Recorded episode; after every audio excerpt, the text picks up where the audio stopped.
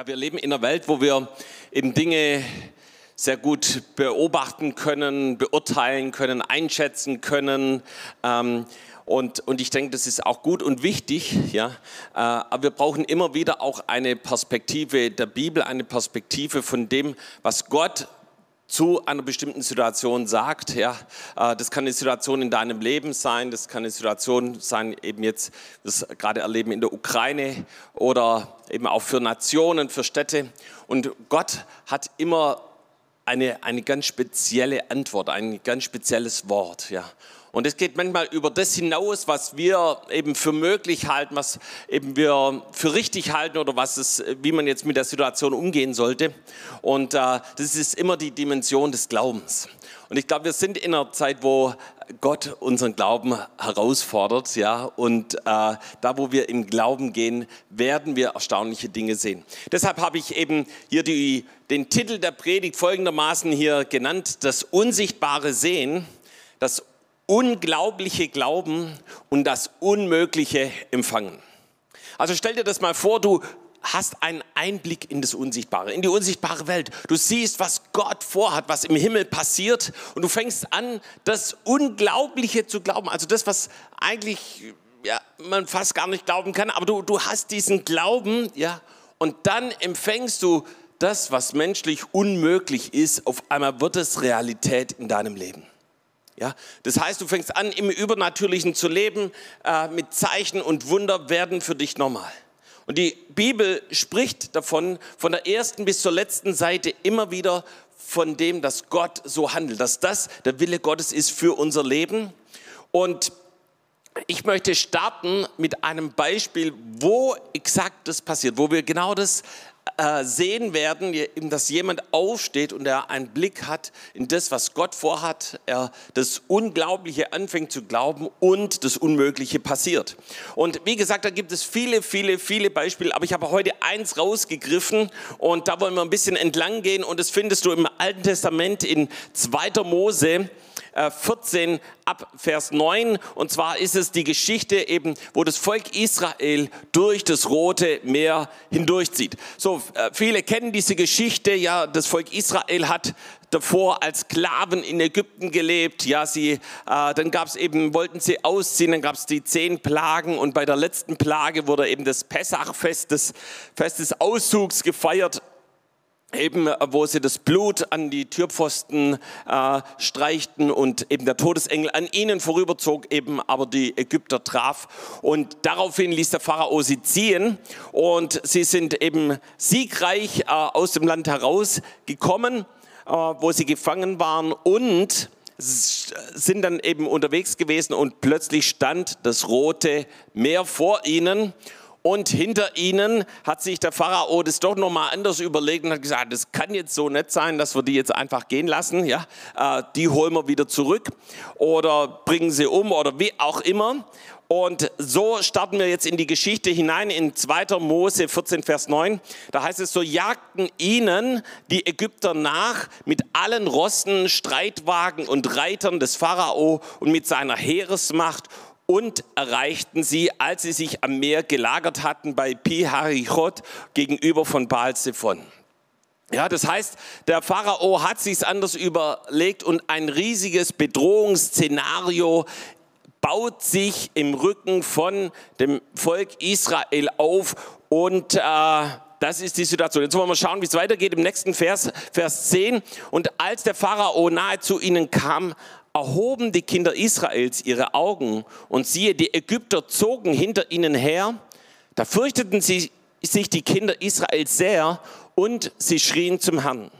Und sie sprachen zu Mose, gibt es etwa keine Gräber in Ägypten, dass du uns weggeführt hast, damit wir in der Wüste sterben? Warum hast du uns das angetan, dass du uns aus Ägypten herausgeführt hast? Haben wir nicht schon in Ägypten dieses Wort gesagt, lass uns in Ruhe, wir wollen denn in den Ägyptern dienen. Denn es wäre für uns besser, den Ägyptern zu dienen, als in der Wüste zu sterben. Also, die Kinder Israels, sie sehen auf einmal die Bedrohung, sie sehen das Heer der Ägypter, das hinter ihnen her ist. Und die erste Reaktion ist, dass sie sich fürchten.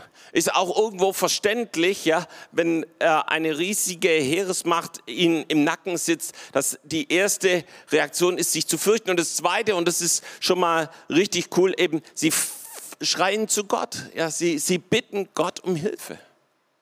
Und als drittes, und das äh, äh, ist dann eben das, was man jetzt vielleicht nicht so richtig versteht oder, oder eben auch ein bisschen anmerken kann, ja, sie beschweren sich bei Mose, sagen, Mose, wie konntest du nur, warum hast du uns aus Ägypten rausgeführt, jetzt sollen wir hier sterben und das war's jetzt, ja. Und ähm, das heißt, sie sind nicht zufrieden mit der Situation. Jetzt wollen wir uns mal anschauen, wie es Mose in der Situation geht.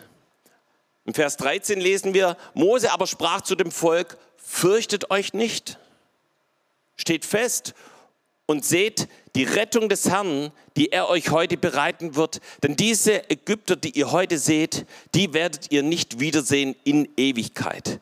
Der Herr wird für euch kämpfen und ihr sollt still sein. Also Moses sagt letztendlich, ey, die Angst, die Furcht, das ist kein guter Ratgeber, fürchtet euch nicht.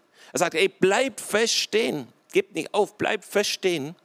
Und dann spricht er, seht auf die Rettung des Herrn. Ja, also er sagt da schon, schaut in die Dimension hinein, die Gott vorhat. Da gibt es eine göttliche Dimension. Und Gott wird uns nicht aus Ägypten rausführen, aus der Gefangenschaft, äh, dass wir eben hier sterben, sondern Gott hat was ganz Besonderes vor. Und äh, wir lesen dann weiter in Vers 15 und 16, und der Herr sprach zu Mose, was schreist du zu mir? Sage den Kindern Israels, dass sie aufbrechen sollen, du aber hebe deinen Stab auf und strecke deine Hand über das Meer und zerteile es, damit die Kinder Israels mitten durch das Meer auf dem Trocken gehen können. Also wir müssen hier festhalten, Mose ist in der exakt selben Situation wie das Volk Israel. Ja, auf der einen Seite das Rote Meer, hinten eben äh, die Ägypter. Bei ihm ist es noch ein bisschen anders. Er hat mittendrin auch noch das Volk Israel, das sich beschwert, ja, das gegen ihn aufsteht, das ihn anklagt. Ja, doch er spricht nicht Angst, sondern er spricht Glaube aus. Er sagt, hey, seht ihr die Rettung? Er sieht, was eben in der unsichtbaren Welt passiert. Er hat eine geistliche Perspektive und Mose schreit genauso zum Herrn und sagt, greif ein. Ja? Aber der große Unterschied ist, der Herr antwortet. Das heißt, Gott spricht zu ihm. Der Herr sagt ihm etwas Unglaubliches, etwas Unmögliches. Er sagt, du strecke deinen Stab über dem Roten Meer aus und du wirst es teilen und ihr könnt hindurchziehen.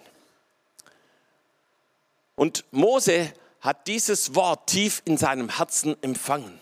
Ja.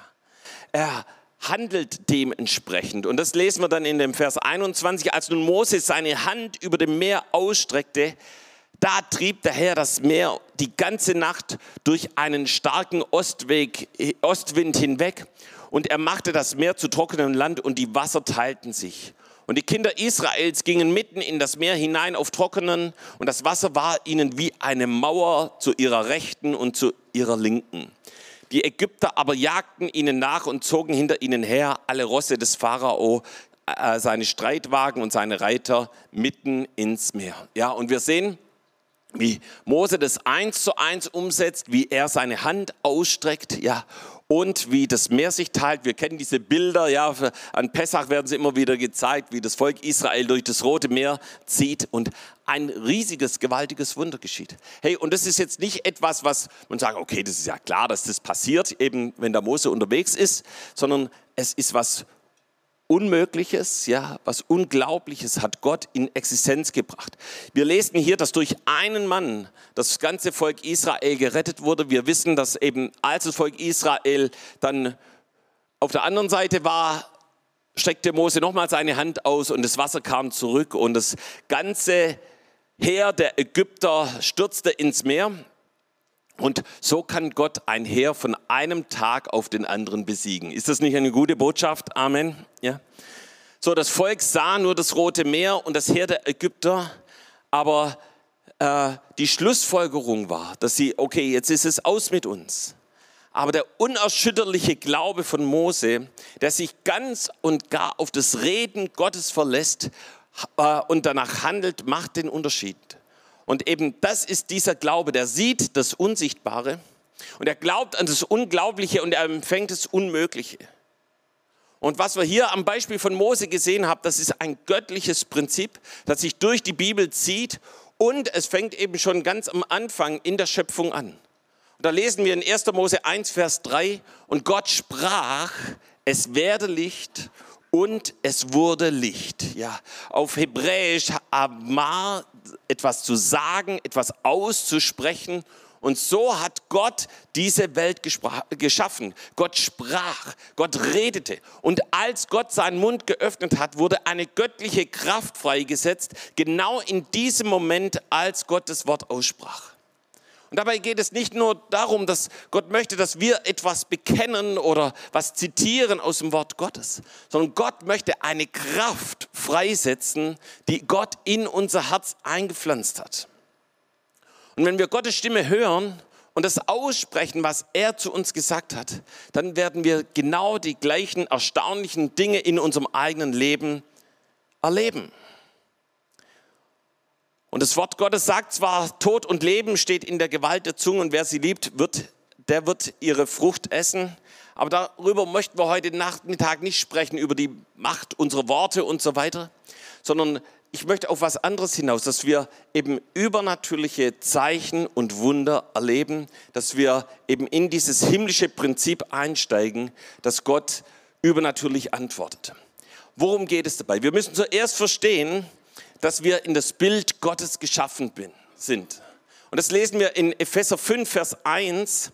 Da heißt es, werdet nun Gottes Nachahmer als geliebte Kinder. Ja? In manchen anderen Übersetzungen heißt es, werdet Gottes Nachfolger, Nachahmer. Aber wie können wir Gott nachahmen? Was bedeutet das für uns, die wir hier auf der Erde leben? Und im Griechischen heißt es Mimetis, Nachahmer. Und im moralischen Bereich heißt es eben, Gott zu imitieren, ihn nachzumachen, ihm nachzufolgen, ihm nachzueifern. Und Jesus sagt es immer wieder, folge mir nach. Und eigentlich mit, jeder, mit jedem Ruf von Jesus, folge mir nach, sagt er, hey, sei ein Nachahmer. Fang an, genau das zu tun, was Jesus auch getan hat. Sei so, wie Jesus war. Ja, imitiere ihn. Sei so wie Jesus. Ja, lebe so und handle so, wie Jesus gehandelt hat. Und das allein gibt uns die Kraft, das Unsichtbare zu sehen, das Unglaubliche zu glauben und das Unmögliche zu empfangen. Wie Mose vor dem Roten Meer, er sah nicht nur das Rote Meer, er sah das, was Gott vorhat. Er sah den Retter. Er wusste, dass Gott ihn und das ganze Volk Israel rettet. Und das war das, was das Rote Meer geteilt hat. Ja, er war ein Mensch des Glaubens und eben Menschen des Glaubens, die sehen, was im geistlichen Raum passiert. Das Zweite ist, dass wir das Wort Gottes kennen. Ja, dass du verwurzelt bist mit der Bibel, mit dem, was das Wort Gottes sagt. Und je mehr wir verwurzelt sind im Wort Gottes, umso mehr verstehen wir, was im Himmel passiert.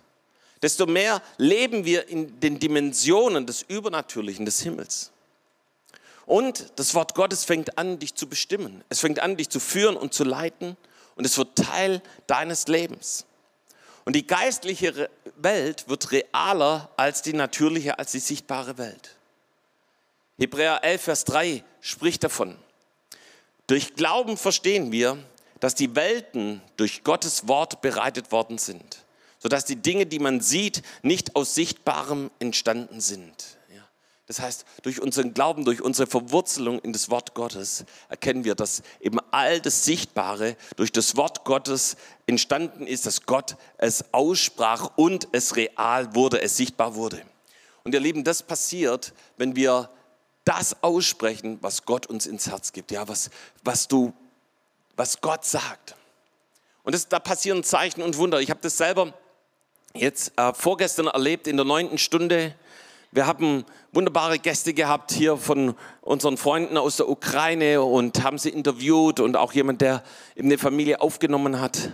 Und zwischendrin kommen Gebetsanliegen rein. Sie kommen manchmal eben während der Sendung rein. Und eben eine Frau schrieb uns, ja, ich bin an Corona erkrankt, ich habe schwere Symptome, ich habe Schwindel und noch vieles andere mehr. Und, und wir beteten direkt für sie. Und wir sprachen einfach das Wort der Heilung aus und sagen im Namen Jesu, Jesus hat dich geheilt und, ähm, und, und hat das Wunder in deinem Leben vollbracht. Und eben als die Sendung vorbei war, ging ich hier rüber ins Zentrum und dann kam schon die erste Frau mir entgegen und sagte, Guido, es hat uns jemand angerufen, der wurde sofort geheilt. Und es war exakt die Frau, die diese krassen Corona-Symptome hatte. Und sie, sie sagte uns, dass von einem Moment auf den anderen Jesus sie berührt hat und die Symptome verschwunden sind. Ja. So, Jesus ist ein Gott, der Wunder tut. Wenn wir das Wort Gottes aussprechen, dann kommt der Heilige Geist und seine Salbung auf deine Worte und das Wunder geschieht. Amen. Yes. So, Jesus selber hat es getan. Ja, Jesus hat nicht nur gesagt, so, jetzt passiert mal das und mal das, sondern Jesus hat die Dinge exakt ausgesprochen. Wenn er zu jemand kam, der von Dämonen besetzt war und so, wir haben das gerade das Zeugnis von äh, Günter Kiesinger gehört, äh, da hat Jesus nicht einfach nur gewunken oder sowas, ja, sondern wir lesen zum Beispiel Markus 1, Vers 25, aber Jesus befahl ihm und sprach, verstumme und fahre aus von ihm. Und so hat dieser Mann Befreiung erlebt. Und das heißt, Jesus hat es genauso ausgesprochen und dadurch sind die Wunder passiert. So in Johannes 6, Vers 63 lesen wir, der Geist ist es, der lebendig macht. Das Fleisch nützt gar nichts. Die Worte, die ich zu euch rede, sind Geist und Leben. Ja? Also hier sagt Jesus, eben der Heilige Geist ist es, der das Wort Gottes lebendig macht. Und was ich mir wünsche für jeden Einzelnen hier, ist, dass das Wort Gottes äh, lebendig ist in dir, dass der Heilige Geist es lebendig macht, dass es nicht nur so, wie es hier heißt, das Fleisch nützt gar nichts, dass es nicht nur in unserem Verstand wir sagen, oh ja, das ist gut oder dem stimme ich zu, sondern dass das Wort Gottes in uns lebt. Ja. Und ebenso sagt Jesus deshalb, die Worte, die ich zu euch rede, die sind Geist und Leben, da passiert etwas. Ja, das ist nicht nur ein Gedankenkonstrukt oder eine gute Idee, sondern das ist real und ist lebendig und da passiert etwas. Es sind also keine natürlichen Worte, sondern geistliche Worte, die aus dem Geist, aus dem Heiligen Geist geboren sind. Und diese Worte, die haben Autorität. So, wir hatten vor einigen Jahren, schon ein paar Jahre her, hatten wir ein Zelt, eine Zelthalle, wo wir unsere Gottesdienste gemacht haben. Acht Jahre lang, glaube ich, sieben oder acht Jahre lang. Und ihr könnt euch vorstellen, es war ein bisschen spannender wie hier in der Halle, weil es war wetterabhängig. Ja? Und eben manchmal war ein Orkan angesagt, ja? ein starker Wind. Und jedes Mal haben wir gebetet und ich werde es nie vergessen, wie Günter Kötzer und Josef Chasa und noch ein paar andere sich vor das Zelt gestellt haben, ihre Arme erhoben haben und geboten haben, dass dieser Wind dieses Zelt nicht trifft. Und wie durch ein Wunder hat Gott jedes Mal diesen Orkan oder den Sturm an diesem Zelt vorbeigeleitet. Wir konnten das manchmal sogar in dem Wetterradar sehen, dass äh, auf einmal sich das an Tübingen wie aufgespalten hat und geschützt waren. Und unser Zelt wurde nicht ein einziges Mal durch Wind oder Wetter zerstört. So, hier in Tübingen sollte ein esoterisches Zentrum für Europa entstehen. Und wir haben gesagt, wir haben einen Stopp ausgerufen. Wir haben gesagt, nein, nicht in Tübingen. Und wir sind im Gebet aufgestanden. Wir haben unterschiedliche prophetische Handlungen gemacht, haben gebetet und einen Stopp ausgerufen. Irgendwann lasen wir in der Zeitung, dass die Finanzen für dieses Zentrum erschöpft waren, das Geld ausgegangen und der Bau nicht mehr fortgesetzt worden konnte. Dann war, hatten wir zehn Jahre eine Bauruine hier in Tübingen. So, es war ein hässliches Ding, diese Bauruine, aber für uns war es immer eine Ermutigung, weil wir wussten, Gott erhört Gebet, wenn wir einen Stopp ausrufen. So, Jobs Bittner empfing das Wort über die Decke des Schweigens und wir riefen einen Stopp aus über dem Schweigen in unseren Familien, in Tübingen und darüber hinaus. Gott fing an, unsere Familien zu verändern, zu transformieren. Gott hat unsere Stadt komplett neu gemacht. Ich kann nicht näher darauf eingehen. Du kannst es hier in dem Buch von Jobs Bittner nachlesen. Ja, die Decke des Schweigens. So, es passiert etwas, wenn wir Dinge aussprechen. Wenn wir das aussprechen, wo Gott redet. Und ihr Lieben, wir werden nicht aufhören, einen Stopp über dem Krieg in der Ukraine auszurufen. Und wir glauben, dass Gott eingreift und Wunder tut. Und es geht nicht darum, dass wir irgendetwas aus der Bibel herausnehmen und anfangen, es auszusprechen, was schon mal nicht schlecht ist, ja. Aber Gott möchte zu dir reden, möchte zu uns reden und dass wir das, was direkt von Gott kommt, dass wir das aussprechen. Und ihr Lieben, das hat Power. Und ich bin selber noch mal mein Leben durchgegangen in der Vorbereitung. Ey, wo habe ich das erlebt? Wo war das? Wo hat Gott zu mir geredet? Und ich weiß, ey, mir sind so viele Dinge eingefallen, wo Gott geredet hat und dann richtig krasse Zeichen und Wunder passiert sind. Ja. Und so hat es Jesus genauso auch getan. Johannes 12, Vers 49. Ich, denn ich habe nicht aus mir selber geredet, sagt er, sondern der Vater, der mich gesandt hat, der hat mir ein Gebot gegeben, was ich sagen und was ich reden soll. Also Jesus hat nicht einfach nur die Dinge weitergegeben, die er jetzt so für wichtig gehalten hat, sondern er war verbunden mit dem Vater. Er hat das Reden Gottes gehört. Und das hat er ausgesprochen. Und wenn wir hier die, die Evangelien sehen dann, und lesen, dann sehen wir, das waren krasse Resultate. Aber warum? Weil er das Wort Gottes lebendig empfangen hat und umgesetzt hat. Ja. Und äh, wir haben so viele Beispiele von dem, was Gott gesagt hat und was äh, wirklich zu einem krassen Wunder geworden ist. Wir, ich kann mich erinnern, wir hatten 2006 einen Gottesdienst hier auf der Schwäbischen Alb in Albstadt und äh, es gab ein prophetisches Wort, dass wir eben den, den Todesmarschen entlang gehen sollen, dass wir dort Buße tun sollen und äh, dass wir das Blut Jesu darüber verkündigen sollen. Und wir haben dieses prophetische Wort ergriffen und gesagt, wir machen das. Und auf einmal entwickelte sich aus dem, was eigentlich so ein kleiner Gebetsmarsch sein sollte, zu einem etwas ganz Großen. Wir nennen das heute Marsch des Lebens. Ja. Und es war dann eben nicht nur dieser Marsch über die Schwäbische Alb hinweg, sondern eben dann war das der Marsch in, äh, in Ostdeutschland und 2010 dann der Marsch des Lebens in der Ukraine. Das erste Mal, wo wir in, äh, außerhalb von Deutschland einen Marsch gemacht haben. Ich war selber dabei, ich werde es nie vergessen, wie besonders es war, gerade auch in der Ukraine einen Marsch des Lebens zu machen. Gott ist der Gott, der Wunder tut. Gott spricht und es passiert. Weißt du, Gott hat zu Abraham gesprochen, du sollst Abraham heißen, ja, Vater vieler Völker. Und das wurde immer wieder über ihm ausgesprochen und bis heute sagen wir Abraham, ja, Vater vieler Völker und genau das ist passiert. So zu Maria sprach der Engel, sie soll äh, äh, sie wird einen Sohn bekommen, den soll sie Jesus nennen, also Jeshua. Das bedeutet Retter. Und das wurde immer wieder über Jesus aus. Du bist der Retter, der Retter, der Retter. Ja. Und Jesus hat uns gerettet. Ja, Mose bedeutet aus, herausgezogen. Ja. Was hat er gemacht? Er hat das Volk Gottes aus der Sklaverei herausgeführt. Ja. Was Gott uns geben möchte, sind Ohren, die hören. Wir brauchen Ohren, die hören wenn du die Bibel liest, dann lies nicht einfach nur etwas in der Bibel, sondern hab die Erwartung, dass Gott zu dir redet. Ja? Lies so lange in der Bibel, bis du sagst, oh, da ist ein, ein Wort, das direkt für mich ist, das direkt in meine Situation hineinspricht. Und ich finde es so cool, dass wir gerade als Gemeinde das Matthäus-Evangelium gemeinsam lesen, dass wir uns Dienstag für Dienstag austauschen über die Offenbarungen und ich höre immer wieder von richtig coolen Offenbarungen und äh, ich glaube, dass es ein Reden Gottes ist und dass Gott zu dir spricht und damit etwas tun möchte. Ja, dir nicht nur Zusammenhänge zeigen möchte, sondern etwas in deinem Leben freisetzen möchte. So, in 2. Korinther 4, Vers 13 lesen wir, weil wir denselben Geist des Glaubens haben, gemäß dem, was geschrieben steht, ich habe geglaubt, darum habe ich geredet, so glauben auch wir und darum reden wir auch.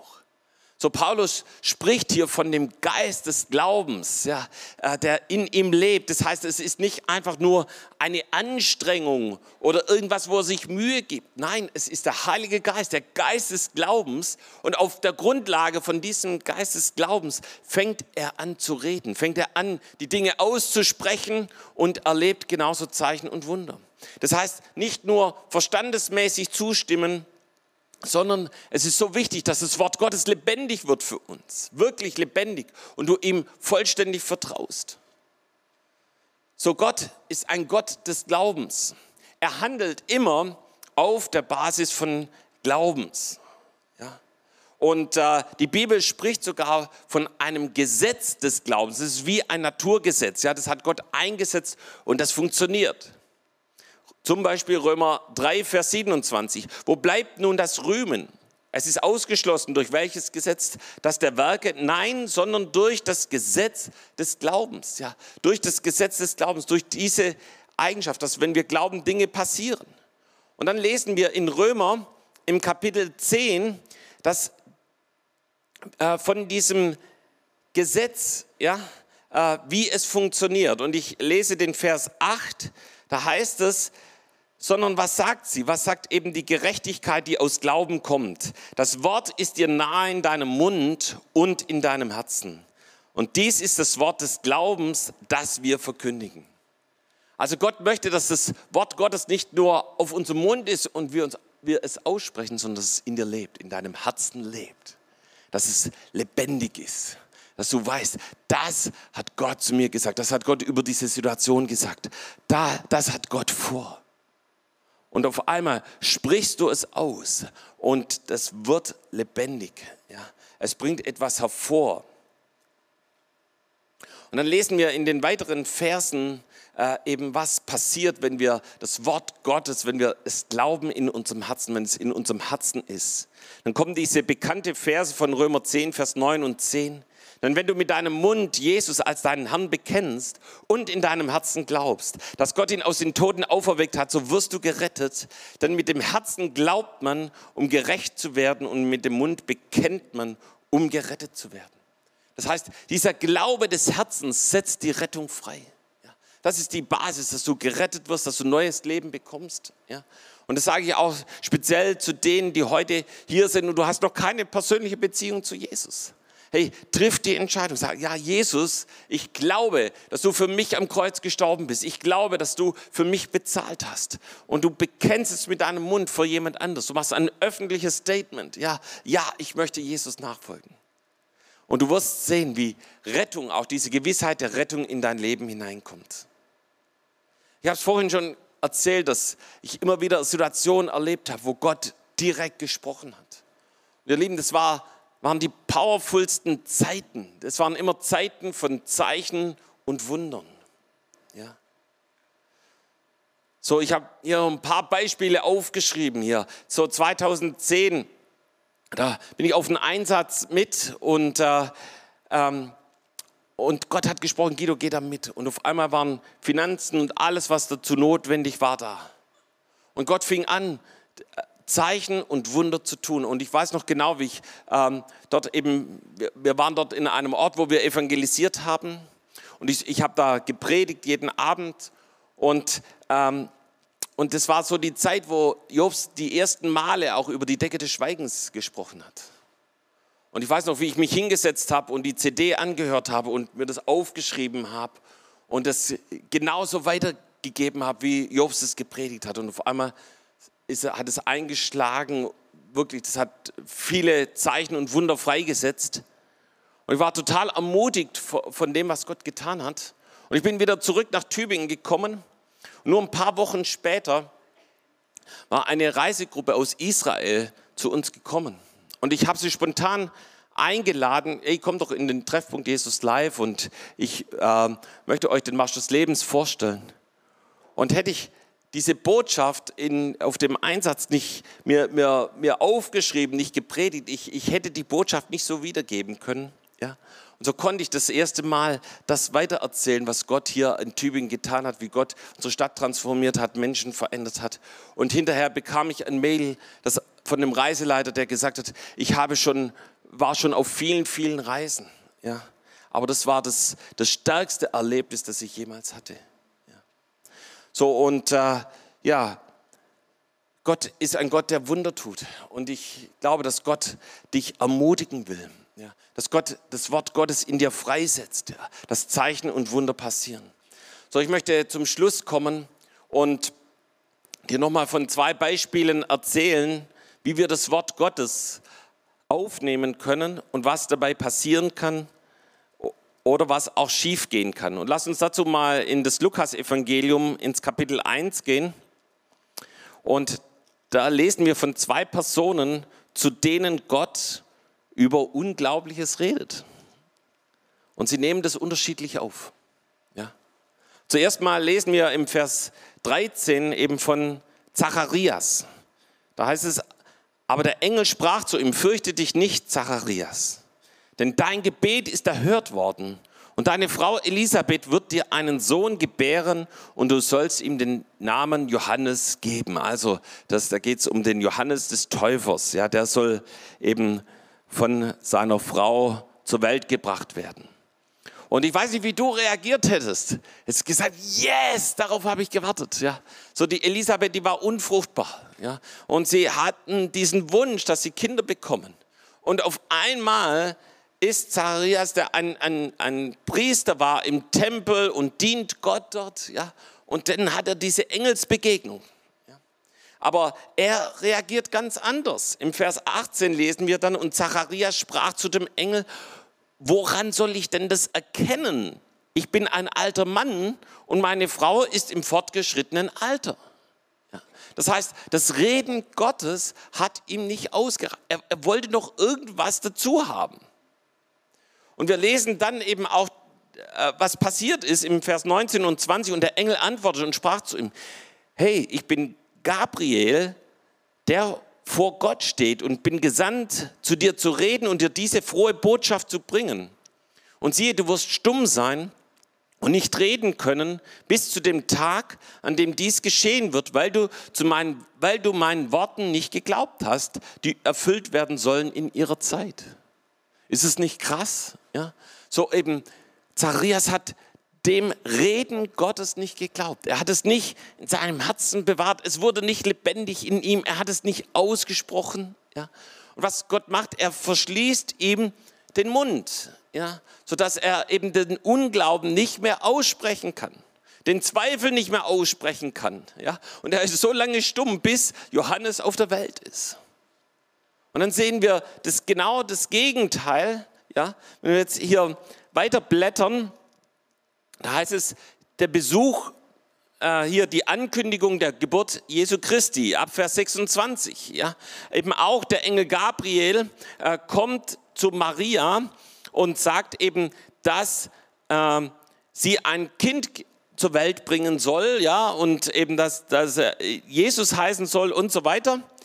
Und äh, redet genauso über ein, ein Wunder, ja, das, das Gott in ihrem Leben tun möchte. Wie reagiert Maria? Wir lesen das in Vers 38. Maria aber sprach, siehe, ich bin die Magd des Herrn, mir geschehe nach deinem Wort. Und der Engel schied von ihr. Ja. Das heißt, Maria hat das Wort, das der Engel Gabriel ihr gegeben hat, ergriffen, sie glaubte es, sie hat es in ihrem Herzen, wurde es lebendig und wir wissen, dass genau das auch passiert ist. Und ihr Lieben, Maria war eine Frau, die nach diesem Prinzip lebte. Und nicht nur hier in der Geschichte mit Gabriel, sondern du liest es an, an vielen Stellen. Zum Beispiel, als Jesus geboren wurde, kamen die Hirten und die erzählten von dieser übernatürlichen Begegnung, die sie mit Engeln hatten. Und da heißt es dann, Maria im Kapitel 2, Vers 19, Maria aber behielt all diese Worte und bewegte sie in ihrem Herzen. Das heißt, sie hat das Wort Gottes genommen und sie wusste, wow, da redet Gott zu mir.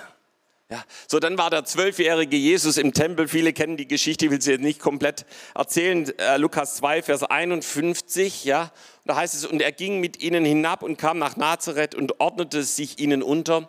Und seine Mutter behielt all diese Worte in ihrem Herzen. Das heißt, all das, was Jesus zu den, äh, im Tempel da erzählt hat, all das hat sie in ihrem Herzen bewahrt und sie wusste, Gott hat was vor. Und deshalb war ihr das auch wichtig, dass man danach handelt. Und wir lesen dann in der, bei der Hochzeit zu Kana, eben als der Wein ausgegangen ist, ja, Johannes 2, Vers 5, seine Mutter sprach zu den Dienern, was er euch sagt, das tut. Ja was er euch sagt, das tut, weil sie wusste, dass das Wort Gottes, das, was Jesus sagt, absolut wichtig ist.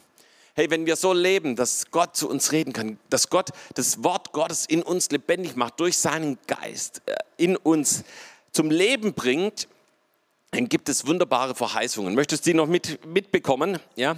Okay, wir lesen Johannes 15, Vers 7. Wenn ihr in mir bleibt und meine Worte in euch bleiben. Ja, also wenn wir in Jesus bleiben und seine Worte in uns leben, ja, so werdet ihr bitten, was ihr wollt und es wird euch zuteil werden. Ja, also wenn das Wort Gottes in dir lebendig ist, wenn das Wort Gottes nicht ein toter Buchstabe ist, sondern lebt, dann kannst du um alles bitten und du hast eben die Zusage der Gebetserhörung. Du hast Sieg über Sünde. Psalm 119, Vers 11. Ich bewahre dein Wort in meinem Herzen. Es ist in meinem, in meinem Herzen lebendig. Warum? Damit ich nicht gegen dich sündige. Und du hast Sieg über Sünde da, wo du äh, das Wort Gottes in deinem Herzen hast. Wie können wir das umsetzen? Wie wird es lebendig in unserem Leben? Ich möchte dir zwei Beispiele geben. Einmal von Josua und einmal aus den Psalmen. Josua 1, Vers 8. Lass dieses Buch des Gesetzes nicht von deinem Mund weichen, sondern forsche darin Tag und Nacht, damit du darauf achtest, alles zu befolgen, was sich darin geschrieben steht. Denn dann wirst du gelingen haben auf deinen Wegen und du wirst weise handeln. Also was sagt Gott hier eh, zu Josua, der eben frisch eingesetzt wurde als Leiter für das Volk Israel? Er sagt, achte auf das Wort Gottes Tag und Nacht, ja. Äh, lies das Wort Gottes, ja. Das heißt, nimm diese Information auf, nimm das Wort Gottes auf.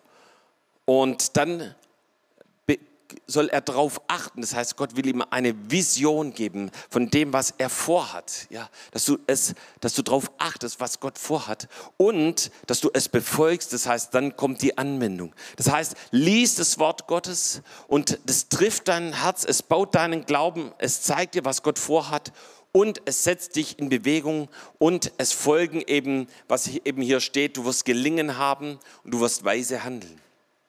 Und abschließend Psalm 1, Vers 1 und 3. Wir kennen dieses wunderbare Wort, wohl dem, der nicht wandelt im Rat der Gottlosen, noch tritt auf den Weg der Sünder, noch sitzt, wo die Spötter sitzen, sondern hat Lust am Gesetz des Herrn. Ja. Und über sein Gesetz nachsinnt Tag und Nacht. Ja. Das heißt, jemand, der Lust hat auf das Wort Gottes, Lust hat, das Wort Gottes zu lesen und darüber nachdenkt, ja, vielleicht es sogar abends nochmal liest und sich füllt mit dem Wort Gottes, ja.